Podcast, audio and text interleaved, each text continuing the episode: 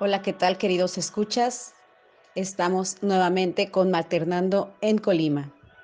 Somos un grupo de mujeres y mamás que nos acompañamos en este camino de la maternidad, porque siempre hacer tribu nos permite reconocer las fortalezas con las que contamos para encontrar nuestras propias voluntades, siempre procurando el bienestar de nuestra familia. No está de más que consideremos el seguirnos apoyando para sacar adelante a nuestros pequeños que cursan la primera infancia y la edad escolar.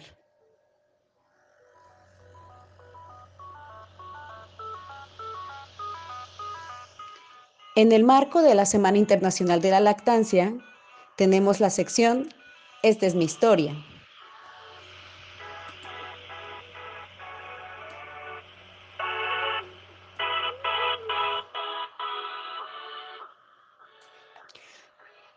Ahora les vengo a compartir la historia de nuestra querida amiga Gabriela Villa.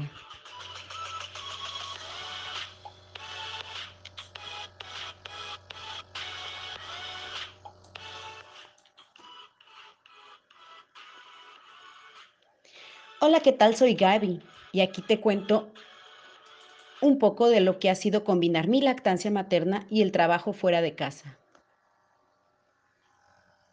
Mi hija mayor nació hace casi cuatro años por cesárea. Me encantaría decirles que en la primera hora de su vida establecimos la lactancia. Pero desafortunadamente no fue así.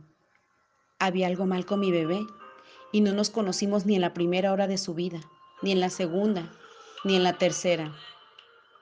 Fue hasta como 10 horas que solicité verla y mi ginecólogo dio autorización para levantarme e ir a Coneros a abrazarla.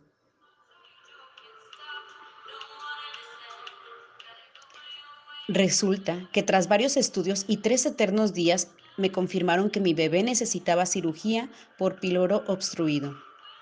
En fin, en esos días no me preocupé por la bajada de leche, ya que bebé no estaba siendo alimentada.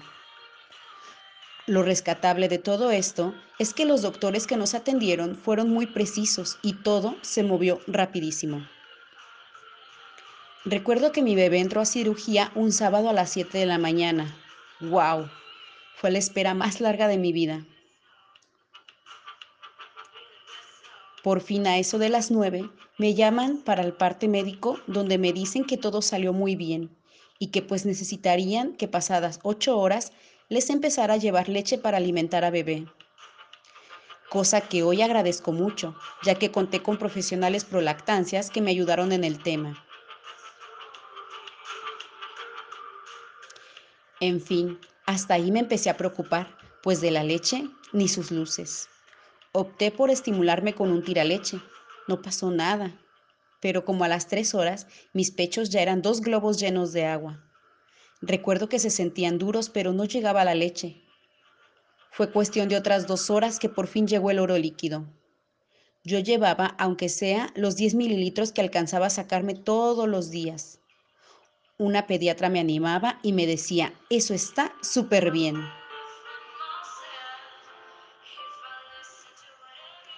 El día más emocionante fue cuando me llamaron y me dijeron, hoy vas a intentar alimentarla directamente de ti. Yo siendo madre primeriza me angustié. Ella había sido alimentada solo con jeringa. Cuando por fin llegó el momento, fue casi mágico. Ella sabía exactamente qué hacer. Se prendió de mi pecho y nunca más se soltó. Afortunadamente, pudimos establecer lactancia materna, aunque en primera instancia no fue exclusiva, fue mixta, mixta como por un mes. Mi bebé fue tan sabia que prefirió mil veces el seno materno que el biberón, y poco a poco fuimos quitando las tomas de fórmula. Dos semanas antes de regresar a mi trabajo como docente, empecé a hacer mi banco de leche, a como pude. Utilicé frasquitos de una marca conocida de comida para bebés, que realmente me funcionaron. Cuando llegó el temido día de dejar a mi bebé, quien se quedaría a cargo es mi madre chula. La dejé desde las seis y media. Iba toda preocupada, pero algo me dijo que mi mamá me ayudaría bastante. Vete tranquila, vas a estar bien. y en automático me sentí más confiada de dejarla. Obvio, durante toda mi jornada estuve pensando en mi hija. Opté por extraerme leche en dos ocasiones en el día, la primera vez aproximadamente a las 5 de la mañana. Mientras amamantaba con un pecho a mi bebé, del otro extraía.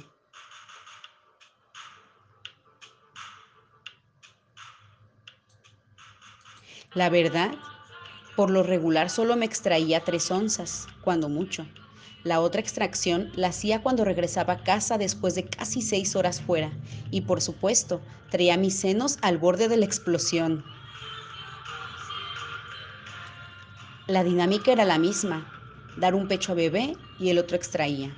Conforme crecía mi hija, no alcanzaba a cubrir, o al menos eso pensaba, yo sus necesidades de leche, por lo cual Acepté que si era necesario, se le diera un biberón de fórmula al día mientras yo no estaba. Realmente, acabé por comprender que ella prefería el seno materno por cualquier cosa. Mi sorpresa fue grata al darme cuenta que nunca se terminaban los biberones de fórmula. En resumidas cuentas, ella me esperaba para comer. Se fue haciendo más fácil cuando introduje la alimentación complementaria. Confieso que estuve a punto de tirar la toalla. Sin embargo, creo que me sirvió la intuición y el que ni mi pareja ni mi mamá, que eran muy cercanos, me juzgaran. Tampoco me llenaron de mitos.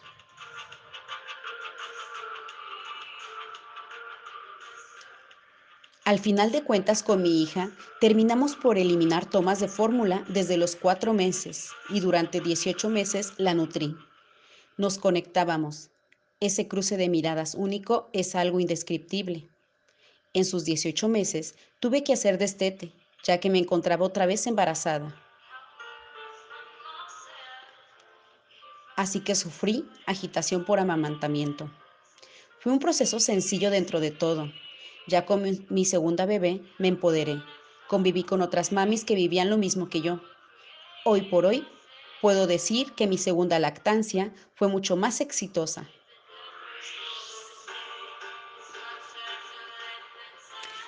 ya que estoy más informada y mi trabajo no fue un impedimento para conseguirlo. No puedo negar que es un proceso maravilloso de amor, aunque también es muy agotador.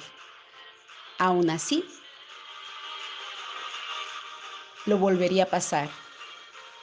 Con amor, su amiga Gabriela Villa.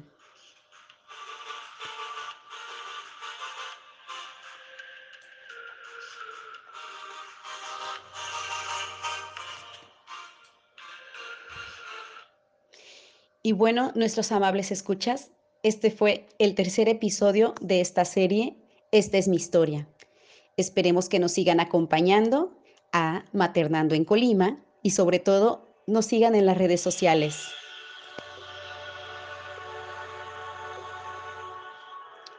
Yo soy Citlalitzin Sánchez. Hasta la próxima.